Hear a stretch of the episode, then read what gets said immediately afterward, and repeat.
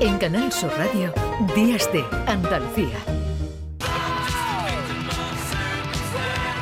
9.35 minutos de la mañana también hemos eh, invitado y al programa para hablar de este asunto, de ese problema que desde luego genera en los eh, menores, en los niños, niñas y adolescentes ese acceso libre eh, y sin control a la pornografía en Internet. Laura Morán es psicóloga y sexóloga. Hola Laura, buenos días. Hola, buenos días, Carmen. Bueno, pues estamos hablando de los riesgos, ¿verdad, Laura? Que son muchos, ¿no? Para los menores en ese acceso libre a la pornografía. Eh, sí, lo cierto es que están expuestos a unos estímulos, a una información que no tienen madurez eh, ni, educación para digerir correctamente. Claro, Entonces esto pues, puede llevar a aprendizajes negativos. Claro, aprendizajes negativos, pero sí es verdad mm. que tienen que aprender. Están, eh, hablábamos antes con, con Jorge Gutiérrez de la curiosidad, ¿no? que no es mala y los niños y niñas quieren saber, pero mm, ¿de dónde tiene que llegar esa información, esa educación afectivo-sexual? Hombre, yo creo que en un mundo ideal, puestos a fantasear un domingo por la mañana, pues desde casa y desde cualquier centro educativo, ¿no? Colegios, pero yo entiendo que el hogar es una de las principales fuentes, ¿no? De, educación y formación. Eh, ahí son los padres, ¿no? Los que, padres y madres, los que tienen que sentarse. Eh, entendemos, eh, ¿verdad, Laura, que no es una tarea fácil?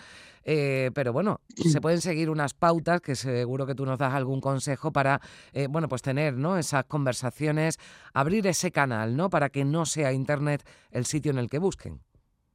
Efectivamente. O el, bueno, y, creo que también las investigaciones dicen que no solo lo buscan, es que se lo encuentran aunque no lo busquen, porque sale en la publicidad, en las pop-ups, creo que se llama, ¿no? Cuando te salta mm. un anuncio publicitario. O sea, muchas veces los chavales no lo buscan, se lo encuentran, ¿no? Pero yo animaría a los padres, yo sé que el sexo es un tema como tabú, ¿no? Eh, pero los padres llevan décadas haciéndolo muy bien porque antes, por ejemplo, cuando yo era más pequeña, nos educaban en la prevención de las drogas, en no irte con un desconocido aunque te mm. ofreciera caramelos en el parque. Es decir, nos han enseñado eh, a evitar cosas que pueden ser peligrosas para nosotros y con el sexo, o mejor dicho, con el porno, eh, podría hacerse exactamente igual, ¿no? Lo que pasa es que tiene este halo de tabú hablar de sexo. Yo creo que creen que, si les hablas de sexo se van a poner ahí a frungir sobre el pupitre y, que no, que no es así. Pero es verdad que la curiosidad les va a llevar a querer saber, ya sacian esa curiosidad con los padres o, en internet, ¿no? Ya, es importante lo que decías, teníamos los, eh, nuestros límites, ¿verdad, Laura? Nos decían, bueno, pues hasta aquí esto no lo hagas, o bueno, mm, eh, después, o si haces esto te o va si a haces esto, exactamente, por lo menos te explicaban, pero claro, eh, de este tema es eh, complicado hablar. Pero hay una forma de controlar, ¿no? También ah, lo hablábamos antes, hay esos, ese pin parental, ese control, al menos para saber lo que tu hijo está o tu hija está viendo, ¿no? En internet, en su tablet o en su teléfono móvil. Yo, entiendo que tiene que haber una supervisión de los contenidos, pero ya sea porque ven porno o, porque ven cómo preparar una bomba casera, yo qué sé. O sea, quiero decir, hay que saber lo mismo que se interesan por qué amigos, eh, con qué amigos quedan, eh, si fuman, si beben, si van a tal sitio, ¿no? O sea, pero insisto, ¿eh? yo creo que los padres eh, supervisan muy bien, pero el sexo tiene un tema tabú porque también yo como terapeuta de pareja me cuesta hablar de sexo con mis pacientes incluso cuando tienen 40 años, o sea, les cuesta hablar entre ellos de sexo, ¿no? Y hay muchos recursos también en Internet eh, para los padres, para los educadores, para facilitarles cómo hablar de, esto a los chavales. ¿no? El problema es que para, para los chavales, si nadie les contrarresta explicándoles que no es un modelo de la vida real, pues acaban percibiendo esas conductas pues, desiguales ¿no? y, y, negativas muchas veces como algo que puedes hacer en la calle. Pero es un poco como explicarles que si tú ves una peli de guerra no puedes ir matando por ahí a la gente tampoco. claro, que lo que se vea en una película no significa que sea lo, real, ¿no? Eso es las, la ficción, ¿no? Porque ese consumo de pornografía y además eh, de pornografía en muchos eh, casos mm, cargada de de violencia, de sometimiento ¿no? a, la, a la mujer, todo esto eh, puede fomentar, ¿verdad?, conductas sexuales de, de, riesgo, normalizar la, la, violencia sexual por parte de los, de los jóvenes, porque hay contenido ¿no? en Internet a, golpe, a un golpe de clic al que se puede acceder, bueno, pues a una simulación, por ejemplo, de una violación grupal que unos niños pueden entender que es lo normal. Sí, a ver, yo entiendo que para acabar desarrollando ese tipo de conductas no es necesario solo ver porno. O sea, quiero decir, porque el porno de hecho lo consumen miles de millones de personas y no hay miles de millones de, de violaciones en manada, ¿no? Por suerte pero es verdad que el acceso a esa, información, si que nadie les explique que una chica no necesariamente quiere ser agredida, azotada, insultada durante un encuentro sexual, les puede llevar a pensar que lo tienen que hacer así. Y no solo ellos, también me encuentro con chavalas hmm. eh, que creen que también tienen que sentir placer cuando, por ejemplo, les insultan o les dan un tirón en el pelo. ¿No? Y entonces acaba todo el mundo fingiendo una serie de roles y patrones que, bueno, desde luego no son respetuosos ni necesariamente placenteros, ¿no? Entonces, em, yo creo que sí tenemos que educarles para que sepan distinguir, pues joder, lo mismo que a un niño le dice Superman vuela, pero tú no saltes por la ventana que no vas a volar. ¿no? Eh, les tenemos que explicar eso y lo haces desde bien chiquitines, con la sexualidad también. La educación mm. sexual en la adolescencia es una educación sexual tardía. Tiene que ser desde el minuto uno prácticamente. Claro, pero hay conductas sexuales también de riesgo y lo hemos visto y lo hemos tratado en este programa, por ejemplo, ese aumento de eh, enfermedades de infección sexual, porque claro, en el porno el preservativo pues que como que no existe, ¿no?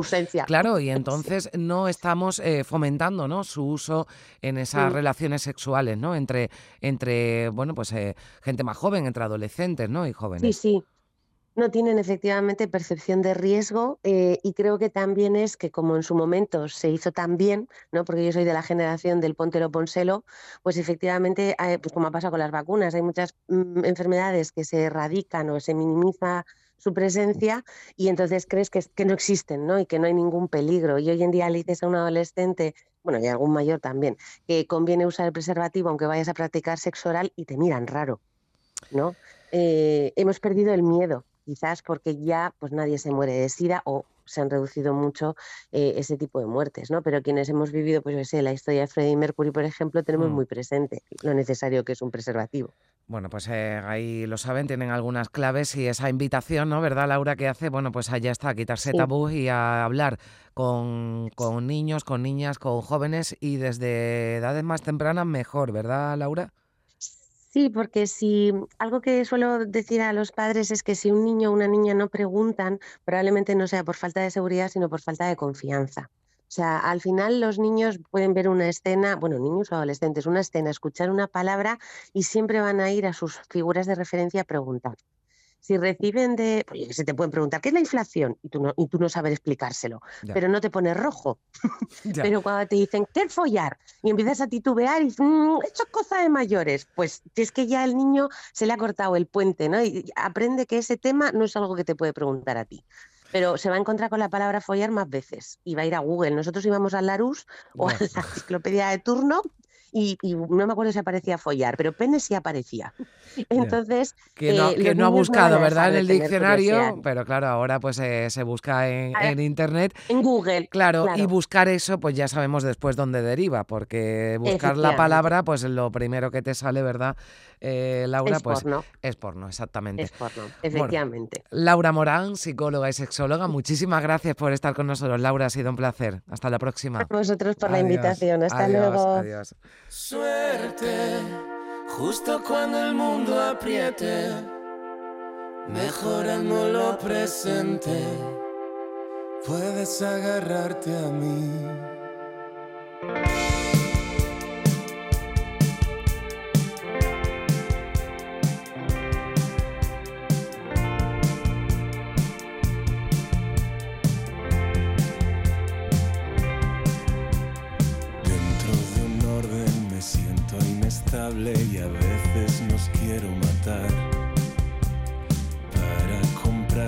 Comprarnos el ramo de flores más bello de este funeral. Mañana estaré pidiendo disculpas y haciéndolo todo al revés. Parte de mí conoce el camino y la otra no sabe volver.